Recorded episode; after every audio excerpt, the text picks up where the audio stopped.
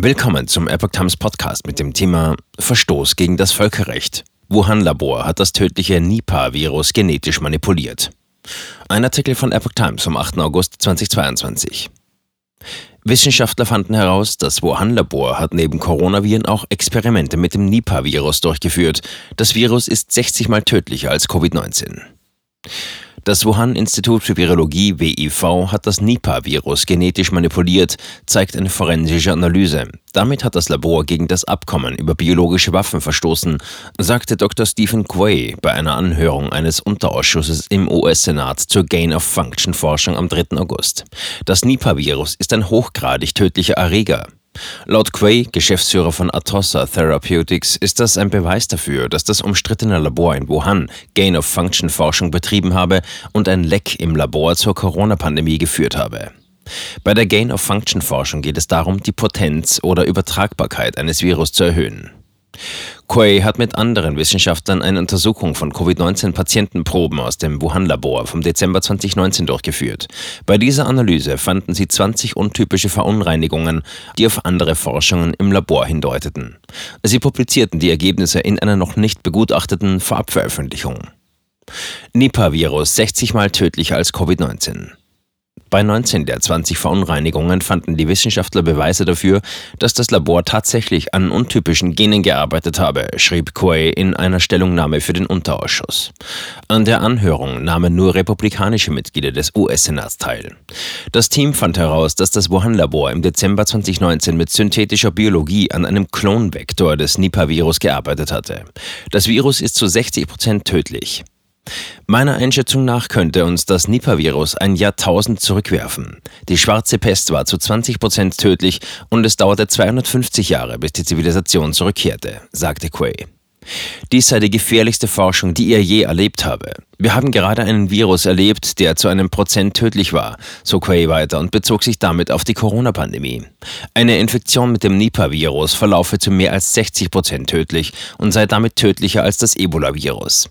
Allerdings sei es weniger leicht übertragbar, da es nicht durch Aerosole übertragen wird.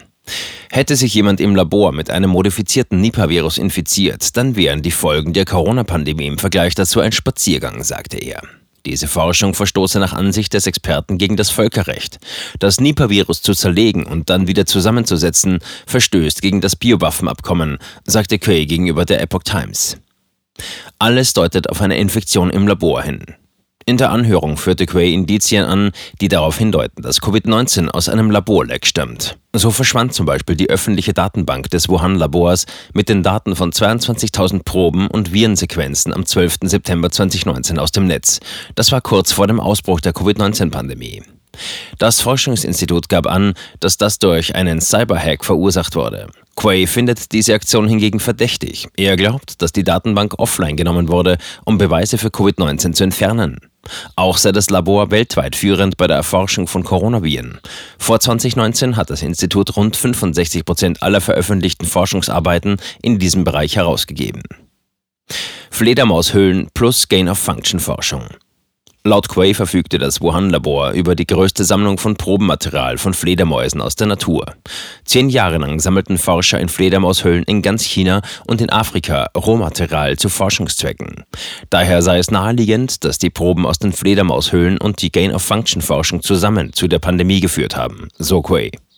Das Labor hat wiederholt bestritten, dass die Corona-Pandemie durch ein Leck im Labor verursacht wurde. Auch weigerte sich die Kommunistische Partei Chinas bislang beharrlich, Daten, die zur Klärung des Sachverhalts führen könnten, herauszugeben.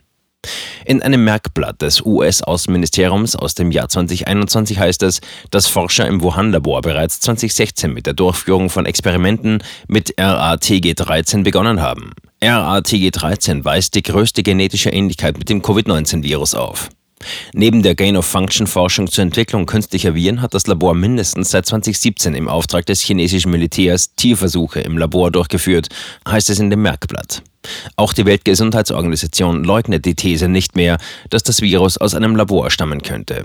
Dies hat Tedros Adhanom Ghebreyesus erst im Juni gegenüber europäischen Politikern zugegeben. Die Daily Mail berichtete, dass Tedros dieses Eingeständnis unter Berufung auf einen katastrophalen Laborunfall gemacht hat.